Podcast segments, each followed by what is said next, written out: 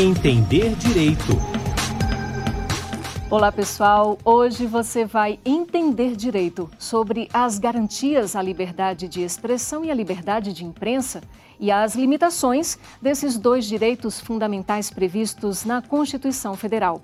Vale ressaltar aqui que em 3 de maio é comemorado o Dia Mundial da Liberdade de Imprensa, instituído pela ONU, a Organização das Nações Unidas. Eu sou Fátima Uchoa e converso agora com Clarissa Gross, professora do curso de graduação em Direito e coordenadora da Plataforma de Liberdade de Expressão e Democracia da Fundação Getúlio Vargas Direito de São Paulo. Também é doutora em Direito, Filosofia e Teoria Geral do Direito pela USP.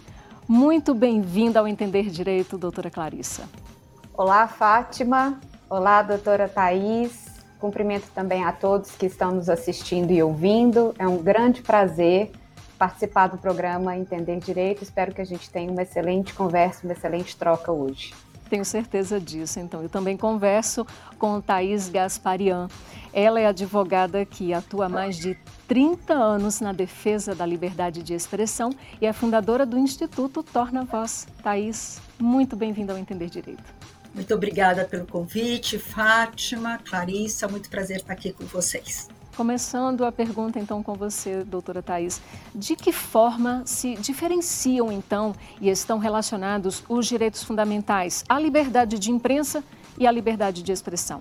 Então, Fátima, eu entendo que a liberdade de imprensa é uma parte do que a gente chama de liberdade de expressão. Mas, embora ela seja uma parte, eu comungo o entendimento de um, de um professor, do professor Eugênio Butti, que afinal, aliás, já até escreveu é, no Estadão sobre isso, no Estado de São Paulo, Jornal Estado de São Paulo sobre isso, é, de que a liberdade de imprensa, ela talvez seja ainda maior do que a liberdade de expressão, no sentido de ser talvez até mais relevante é, porque a liberdade de imprensa ela traz luz para os atos de governo, né? A liberdade de imprensa, a atividade da imprensa é de pesquisar e de jogar luz sobre é, atos que, se não fossem pela imprensa, a gente não teria conhecimento deles.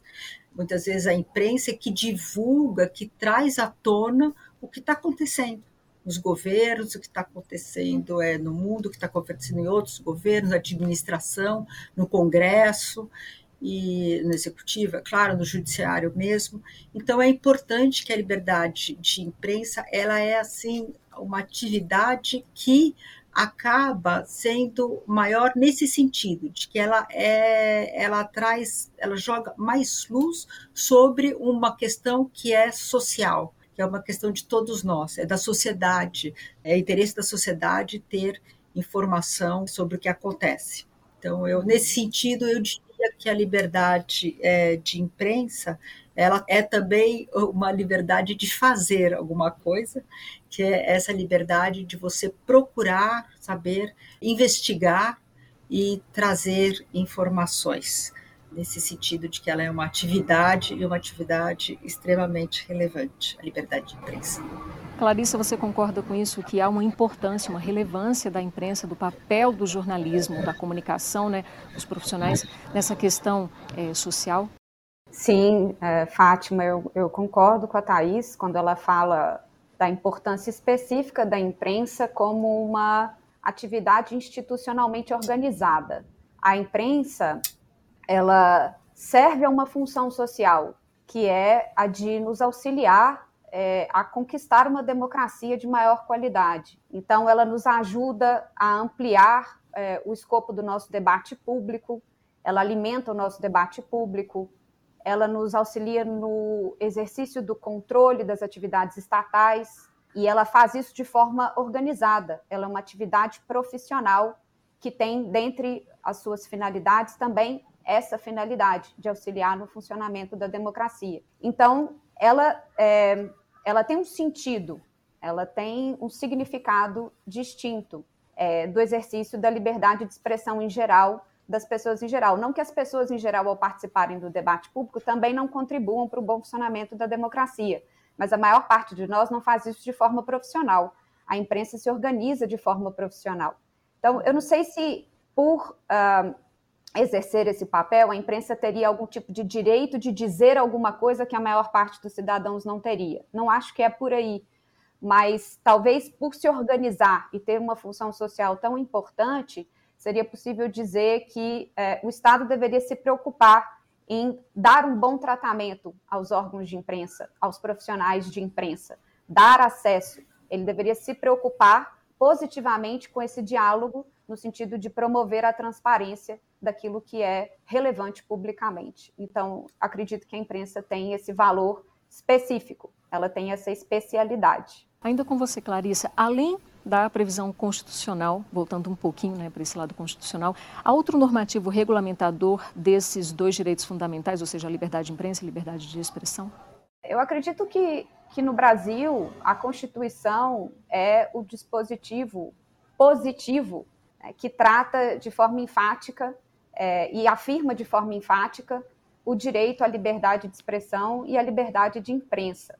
Mas a gente também tem uma legislação infraconstitucional é, que trata mais, eu acho que, da delimitação dos limites. Né? Ela é uma, uma legislação infraconstitucional muito importante para a compreensão do escopo da liberdade de imprensa e de expressão, porque ela fala muito dos limites a essa liberdade, né? a essas liberdades. Então, a gente tem, por exemplo, é, o Código Penal, que vai prever uma série de tipos penais é, que são exercidos por meio de discurso, por exemplo, os crimes contra a honra, ou crime de ameaça, ou ainda os crimes de incitação ao crime ou de apologia ao crime. Existem outras leis penais, é, por exemplo, a lei de racismo, que tem um tipo penal descrito no artigo 20, é, que prevê que induzir e incitar a discriminação e o preconceito é crime. Então, é um tipo penal que se compreende praticado via discurso. Então, esses é, tipos penais, ou em alguns momentos a legislação infraconstitucional, ela indica é, limites né, ao exercício da liberdade de expressão e de imprensa. A gente tem também alguns dispositivos internacionais, né, alguns tratados é, internacionais que falam da liberdade é, de expressão e de imprensa, né, por exemplo, o Pacto Internacional de Direitos Civis e Políticos e também a Convenção Americana de Direitos Humanos, que afirmam né, o direito de liberdade de expressão e de imprensa.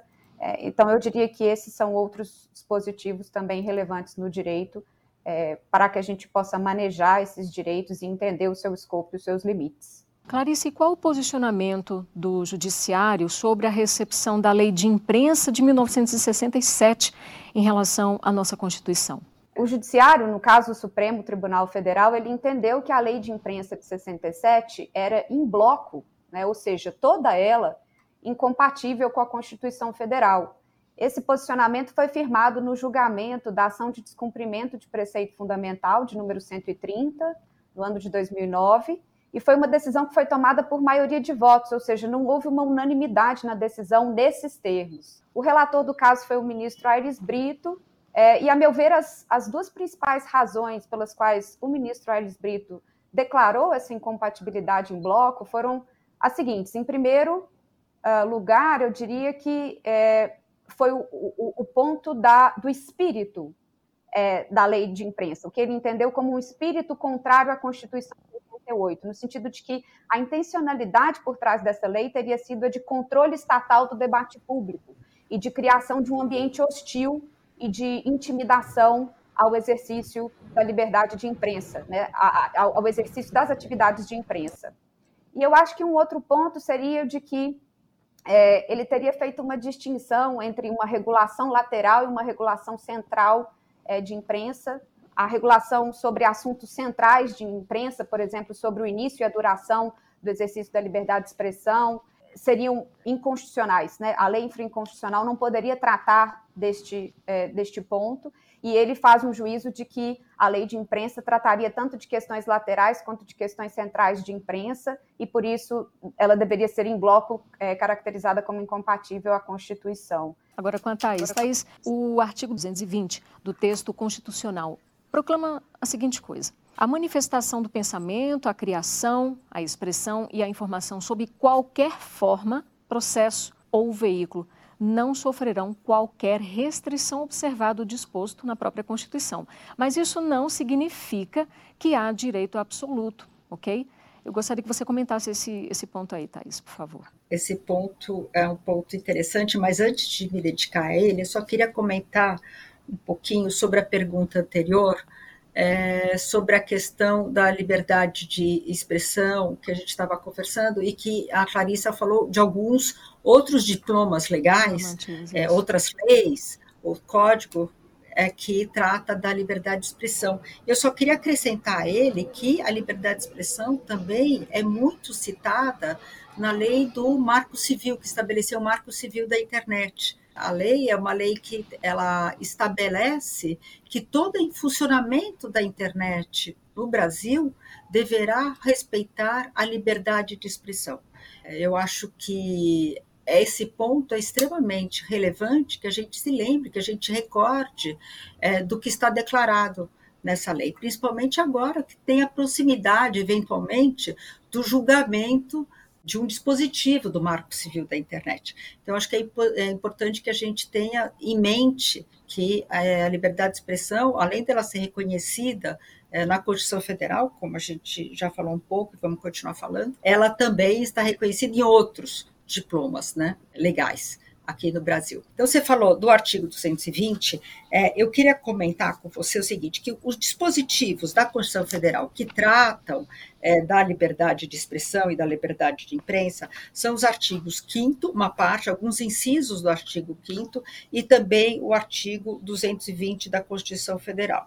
É claro que nenhuma, nem, nem uma, um dispositivo artigo 5 alguns incisos dele, como é, nenhum, nem o artigo 220 estabelece que a liberdade de expressão seria, ou a liberdade de imprensa seria um direito absoluto.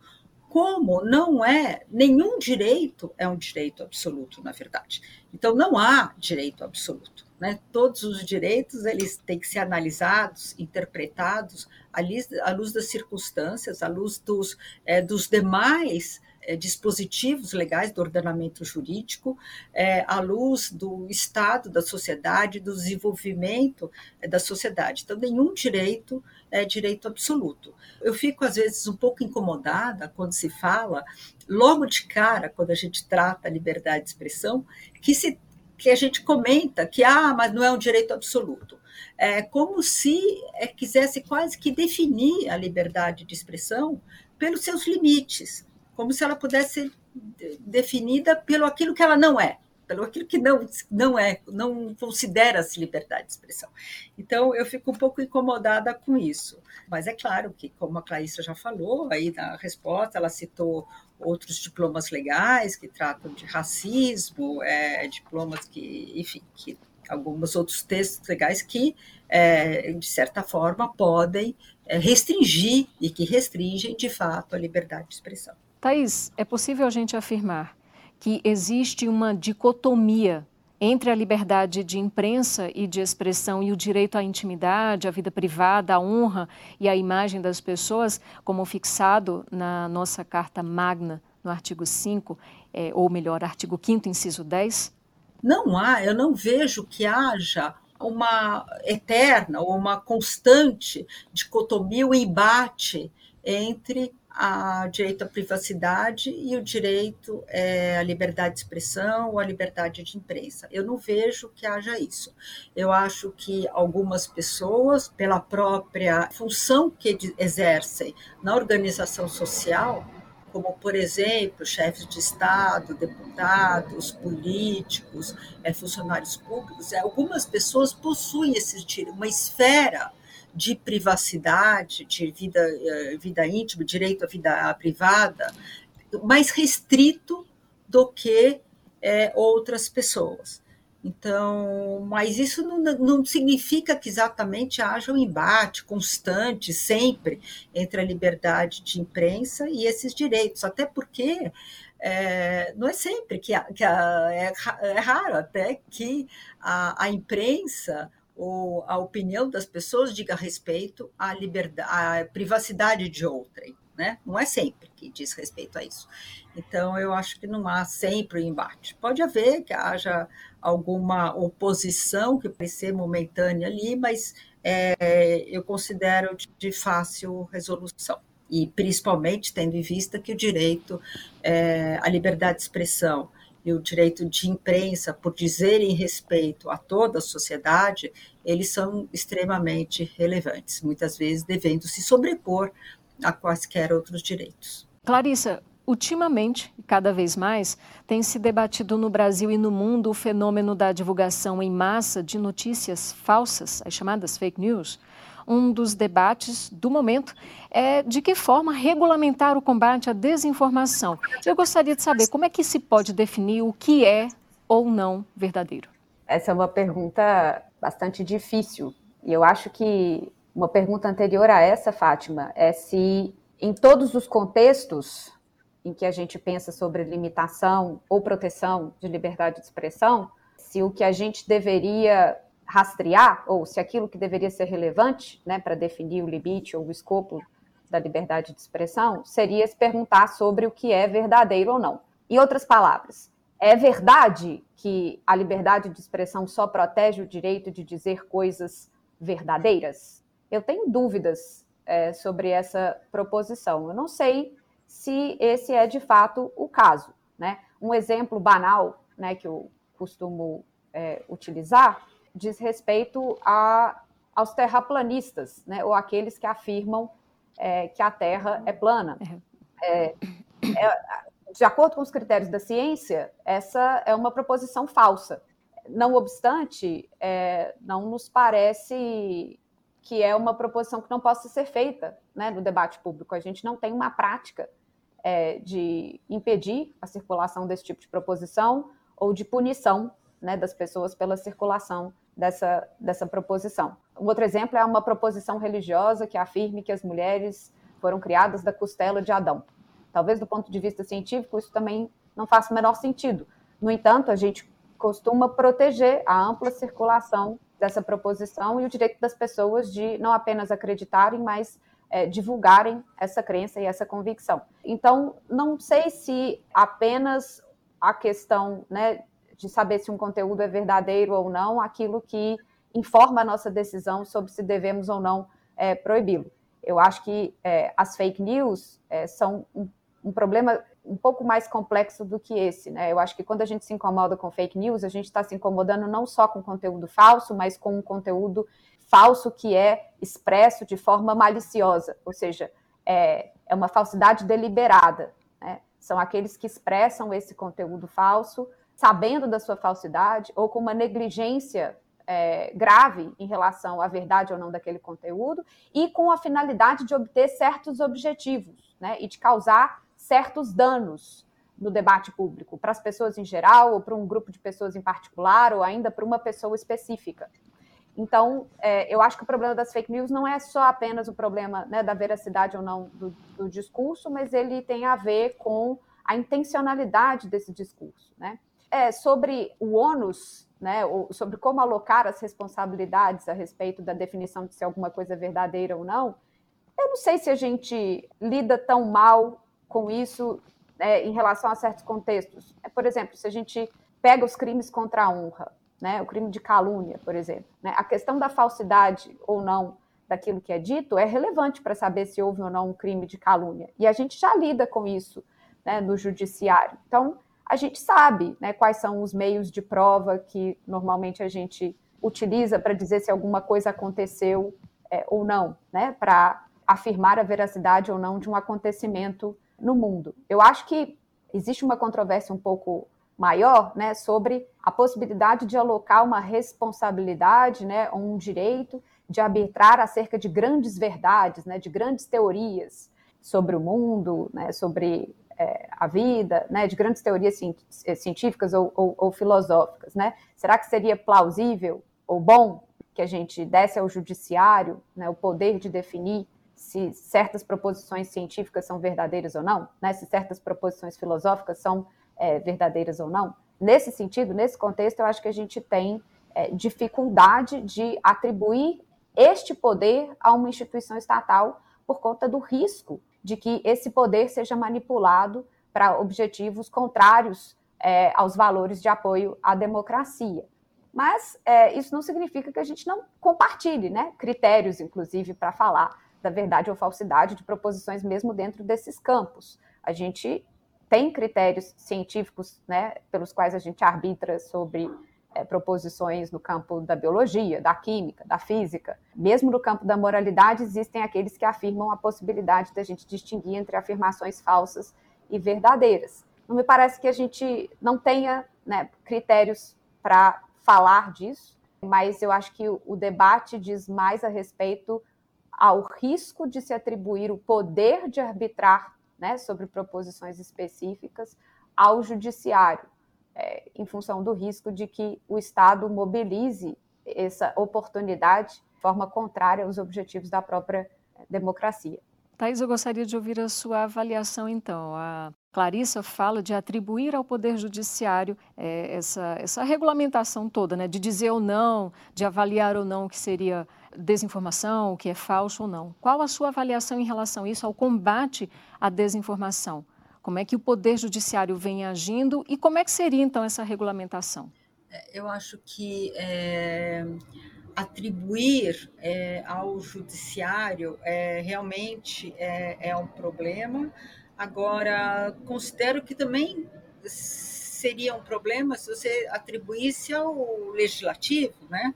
Definir isso, ou se você estabelece, ou então, enfim, uma lei, é muito difícil, tanto que no mundo inteiro, atualmente, né, toda a questão da desinformação e que está passando agora por essa toda essa discussão da regulação das redes, é, o mundo inteiro discute isso, sem que eu, pelo menos, conheça uma proposta que tenha sido adequada e que responda aos anseios. Não tem.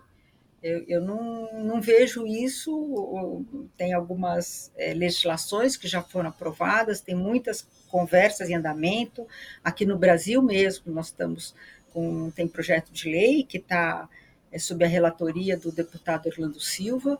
Nós temos o Poder Judiciário que quer, que está opinando sobre isso, inclusive com diversas manifestações de ministros do Supremo Tribunal, magistrados. Nós temos também Ministério da Justiça, é, a SECOM, é, outro órgão do, do governo federal que também está se manifestando sobre isso.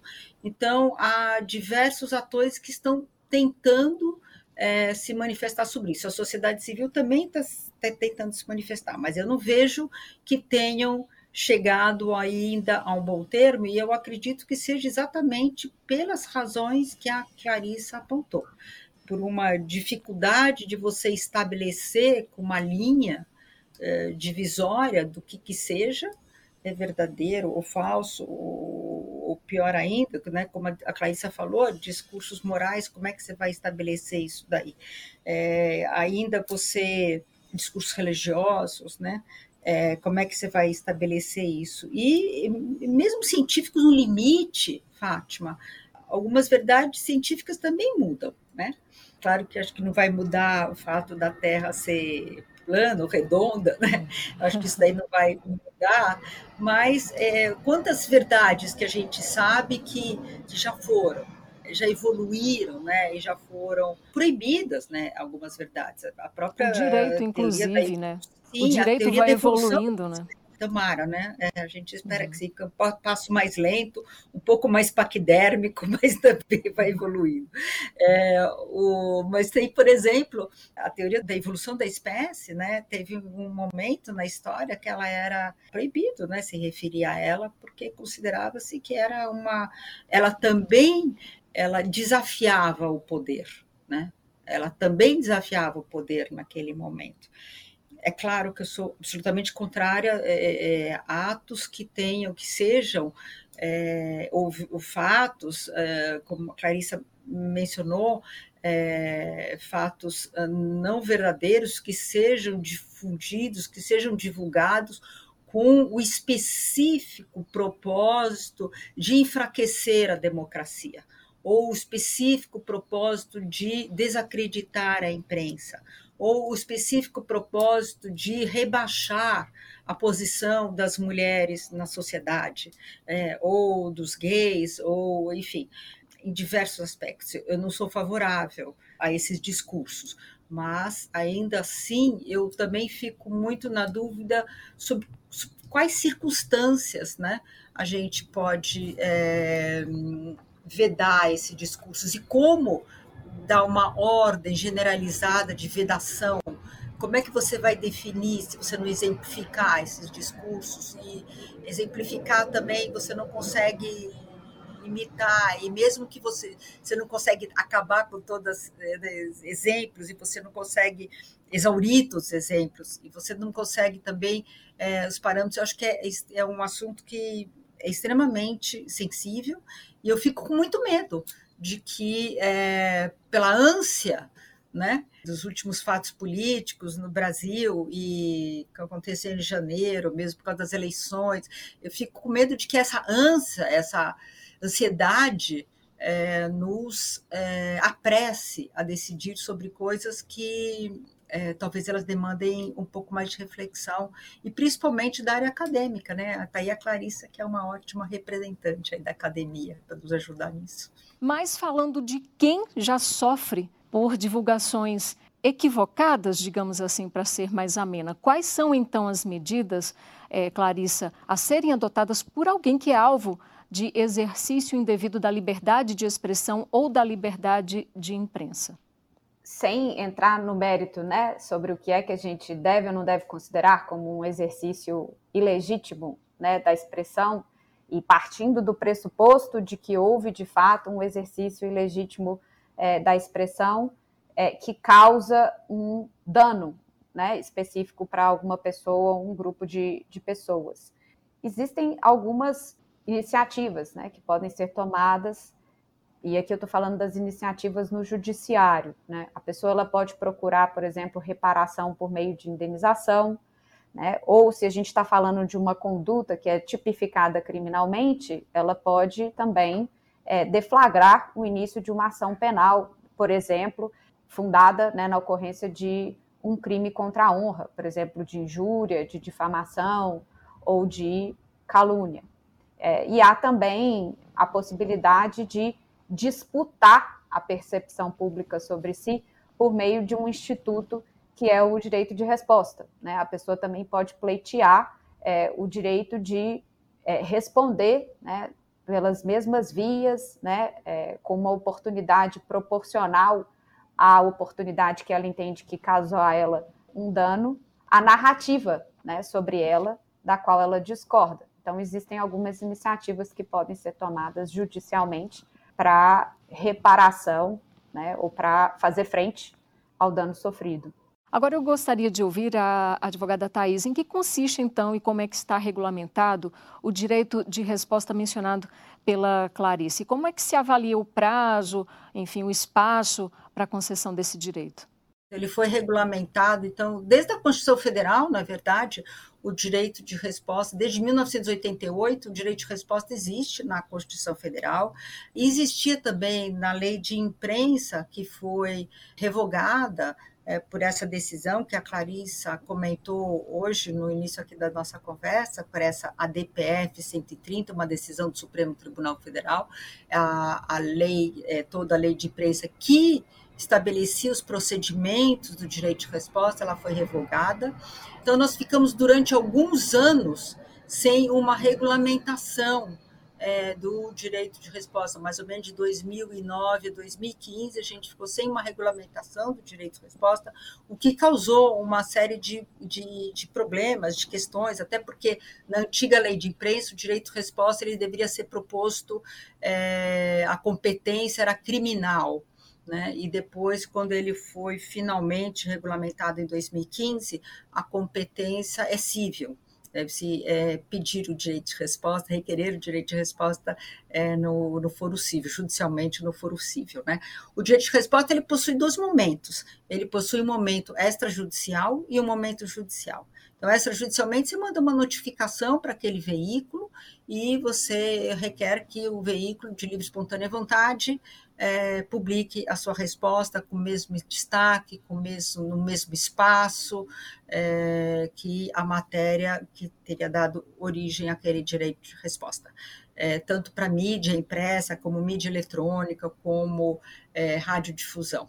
É, televisão, tudo. E o direito de resposta também possui uma parte posterior. Caso é, o veículo de mídia, o veículo de imprensa não concorde, a pessoa que se sentiu de alguma forma é, lesada, ela poderá entrar no é, Poder Judiciário requerendo o direito de resposta. O que eu acho que é importante a gente deixar claro aqui, é, Fátima, é que o direito de resposta não é o direito de dar uma outra versão dos fatos. Ah, eu não gostei daquilo que publicaram sobre mim, achei que eles não fizeram uma matéria completa, então eu quero dar uma outra versão dos fatos, então eu vou dar uma, eu vou exigir um direito de resposta. Não, não se trata disso, né?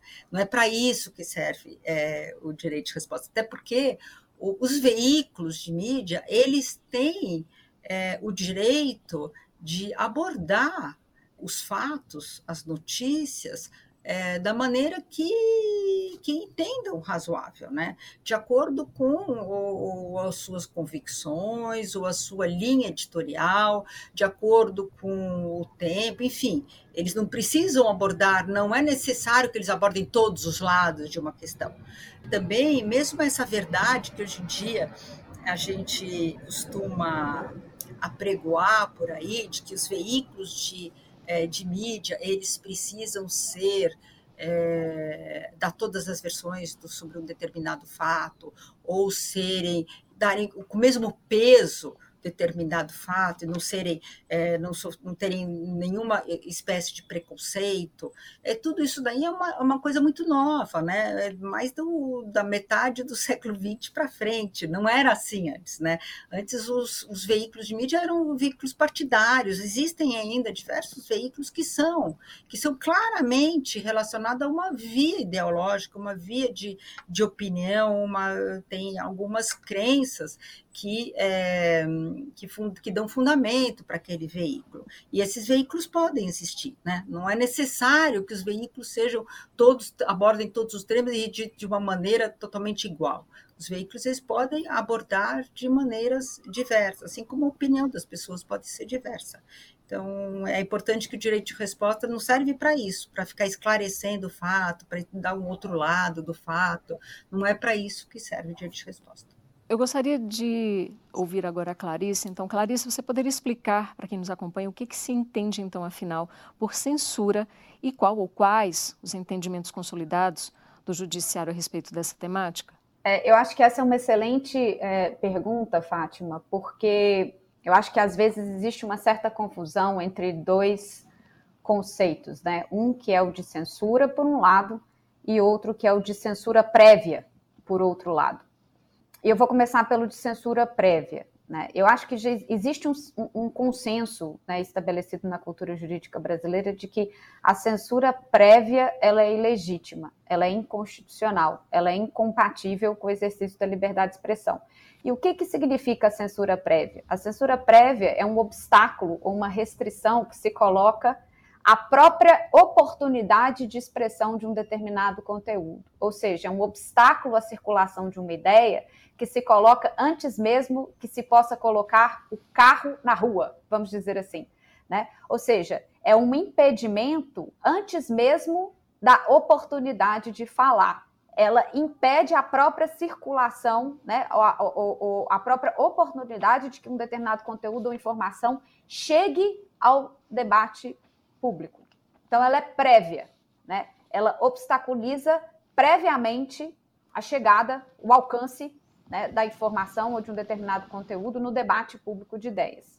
É, já a censura, ela me parece constituir todo tipo de obstaculização à circulação de ideias, ou seja, mesmo depois que, ela, que essa ideia tenha vindo a público, né, que ela tenha sido expressa é, no debate público, se houver alguma responsabilização é, por se considerar ilícita é ilícito esse conteúdo, mas que isso seja feito de forma indevida, Né? Ou seja, é, se há algum tipo de penalização, de obstaculização para a continuidade da circulação desse conteúdo, ou de penalização pela circulação desse conteúdo, de forma ilegítima, de forma indevida, a meu ver, a gente está diante da censura. Então, a censura, a meu ver, é todo tipo de impedimento ilegítimo que se possa colocar à circulação de uma ideia. E isso, o limite, ou seja, a definição das fronteiras, né, entre o que é uma obstaculização, uma responsabilização legítima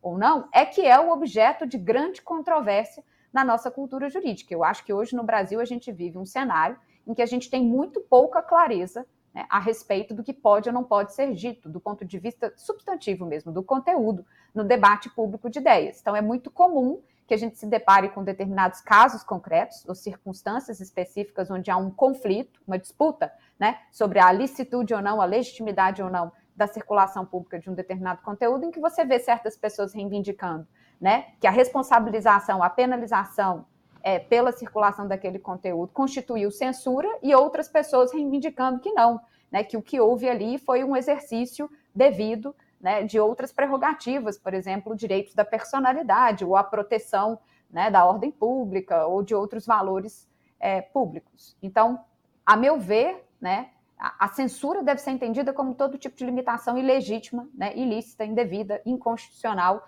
à circulação do conteúdo, mesmo quando isso se dá a posteriori, ou seja, depois que o conteúdo já atingiu o debate público. O problema é que no Brasil a gente tem muita discussão, muita controvérsia, né? A gente tem poucos consensos, a meu ver, estabelecidos a respeito dessas fronteiras, ou seja, quando é que a restrição, a limitação é ilegítima e, portanto, deverá ser considerada censura, e quando ela é legítima e, portanto, diz respeito a um exercício é, regular né, de um outro direito, como um direito da personalidade ou algum outro tipo de valor né, de relevância pública. Para a gente finalizar, eu gostaria de ouvir ambas que é em relação a esse dilema contemporâneo entre liberdade de expressão e os chamados discursos de ódio. A gente tem ouvido bem é, bastante falar ultimamente dessa expressão discursos de ódio, né? Então, até que ponto o direito democrático de expressar livremente ideias, crenças, opiniões, enfim, é compatível com narrativas que colocam em risco a própria democracia e os direitos fundamentais como um todo? Começando com você mesma, Thaís, por favor preferiria, no caso, que a gente começasse pela Clarissa, porque eu vou falar o seguinte: a tese de doutorado da Clarissa é sobre discurso de ódio.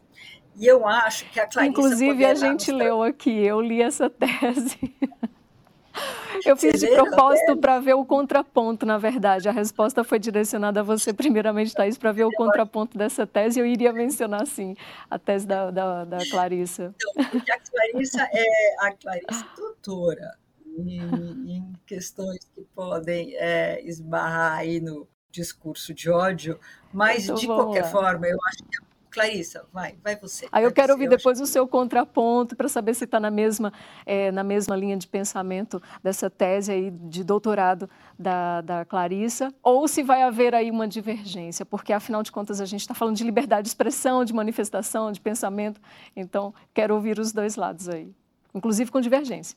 Vamos lá, essa é uma pergunta tão difícil, o risco da gente ser mal compreendido é tão grande, eu sempre faço um esforço para tentar deixar claro o, o, meu posicionamento, né? que não é necessariamente o posicionamento consensual e nem mesmo o das convenções né, que se formaram no direito, no direito brasileiro. Então, tomo, to, estou tomando a pergunta como uma pergunta filosófica, ou seja, uma pergunta é, que abre espaço para que a gente possa discutir isso né, e não apenas descrever o que tem sido feito é, pelas instâncias institucionais.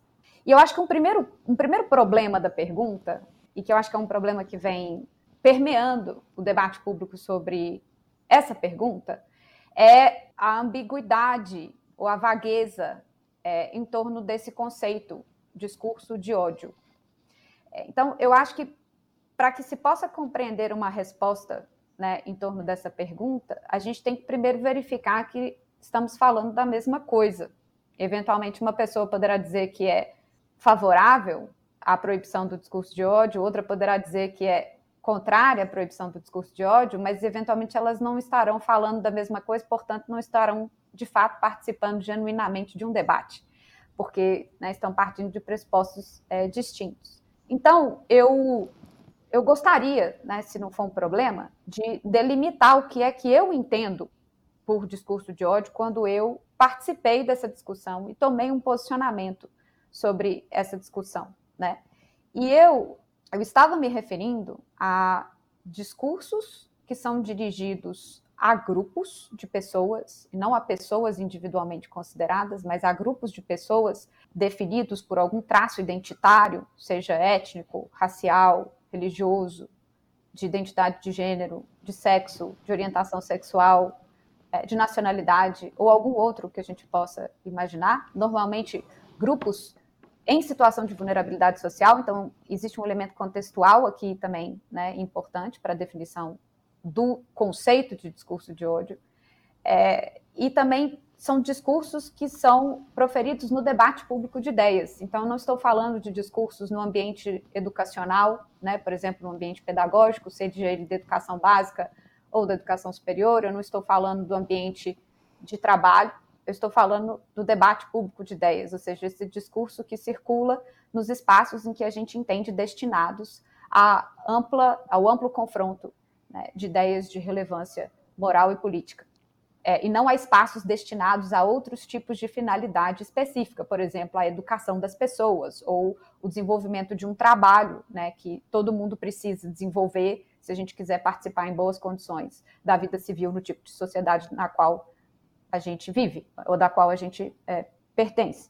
Então, são discursos de conteúdo discriminatório, discursos de conteúdo preconceituoso, ou seja, que vicula uma ideia imoral dizendo que um grupo de pessoas não tem o mesmo status moral ou o mesmo valor, ou que a vida de determinadas pessoas não tem o mesmo valor que a vida de outras, né?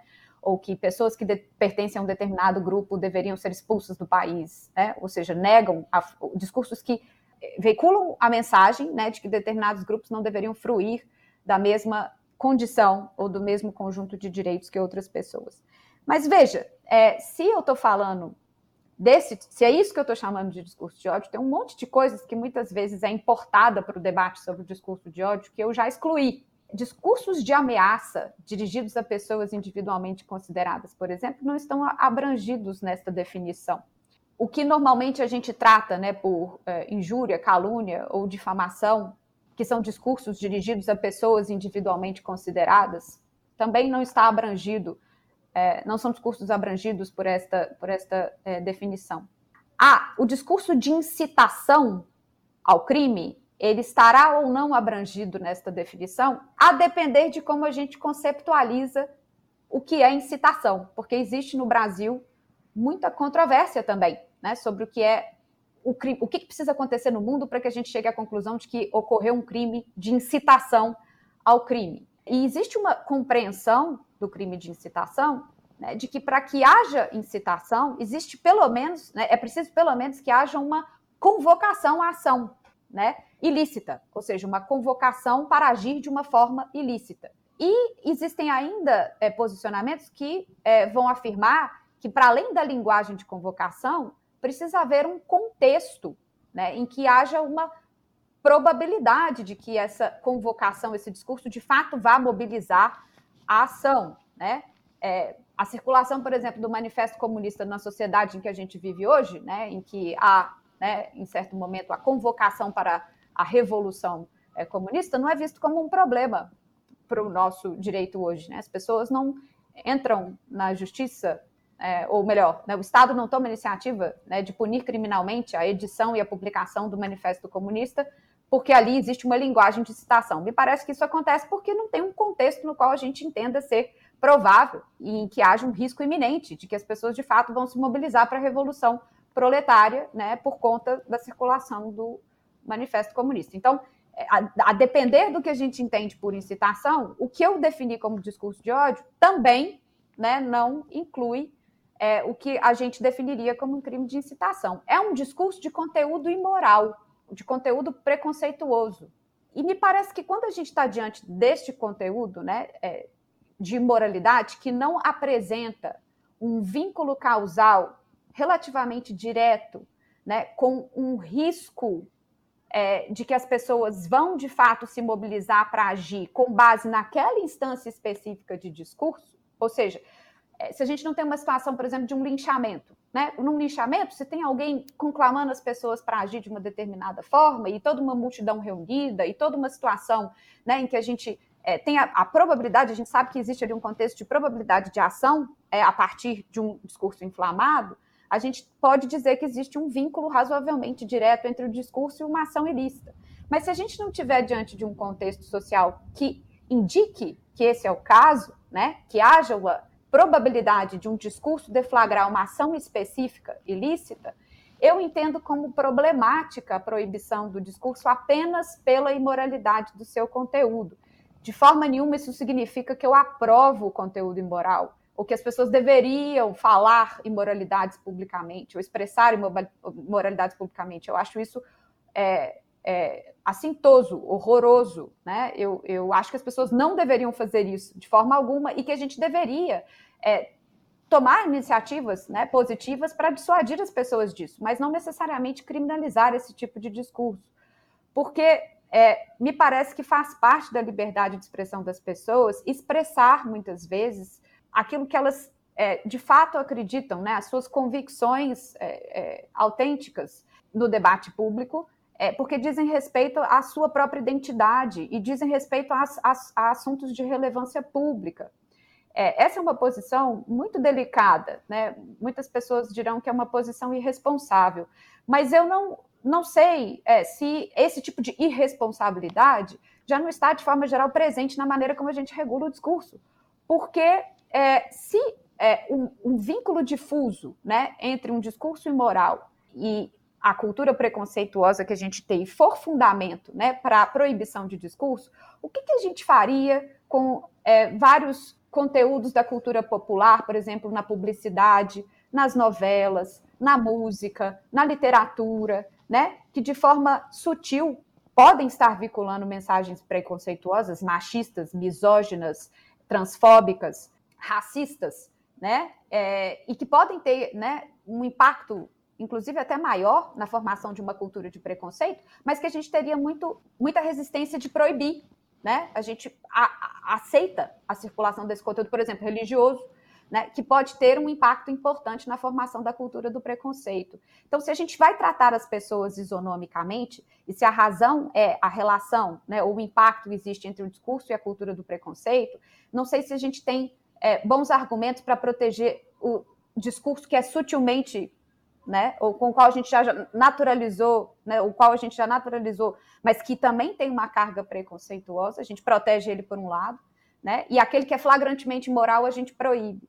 É, eu não sei se a gente consegue ter um bom argumento para fazer essa discriminação. E se a gente tem a ideia né, de tratar isonomicamente as pessoas com base numa mesma razão, numa mesma racionalidade, eu acho que proibir o discurso apenas em função do seu conteúdo imoral é, redundaria numa num tratamento não isonômico né, das pessoas é, conforme a lei, conforme o, o, direito. Então, é um pouco por aí o meu posicionamento, mas eu sei que ele é minoritário. É também sempre muito interessante conversar é, com é, pessoas que, que pensam diferente. Os pontos foram expostos, agora eu queria ouvir a Thais, qual a sua explanação, quais as suas considerações em relação ao que foi dito pela Clarissa eu concordo, é muito, muito, eu acho que a Clarissa tem um posicionamento muito, é, muito lógico, muito firme, muito claro sobre que é, qual é a posição dela com relação à questão do discurso do ódio. Eu não, não tenho uma posição é, tão clara, assim, tão formada quanto a, a Clarissa, mas eu tendo a, a, a entender é, que o discurso do ódio, concordo que não pode ser discutido, ele não pode ser é, qualificado, ele não pode ser definido apenas pelo seu conteúdo moralista, né? Então, concordo que ele não possa ser definido assim, mas eu acho que tem alguns outros parâmetros que talvez possam é, é, é dar alguns contornos do que seria o discurso do ódio, ainda mesmo nesse aspecto que a Clarissa falou, por exemplo, da incitação, né? Para você é, teria que ver quem que é por exemplo, a, quem que é o, o, emissor daquela opinião, quem que é o público ao qual foi dirigido aquela, aquele discurso, o, é, opinião não, discurso, qual é o emissor daquele discurso, quem que é o público receptor daquele discurso, em qual circunstância aquele discurso, aquele discurso ele tem, é, se ele foi dirigido contra né, é, algum grupo de pessoas, grupo vulnerável, né, de, uma, de pessoas que possuem uma certa vulnerabilidade. Tudo isso é, são dados que são importantes, mas todos, cada um desses dados, a gente tropeça na própria definição de, deles, né? Porque quando você fala de é, grupos vulneráveis, o que, que você entende por vulneráveis? O que, que são grupos vulneráveis?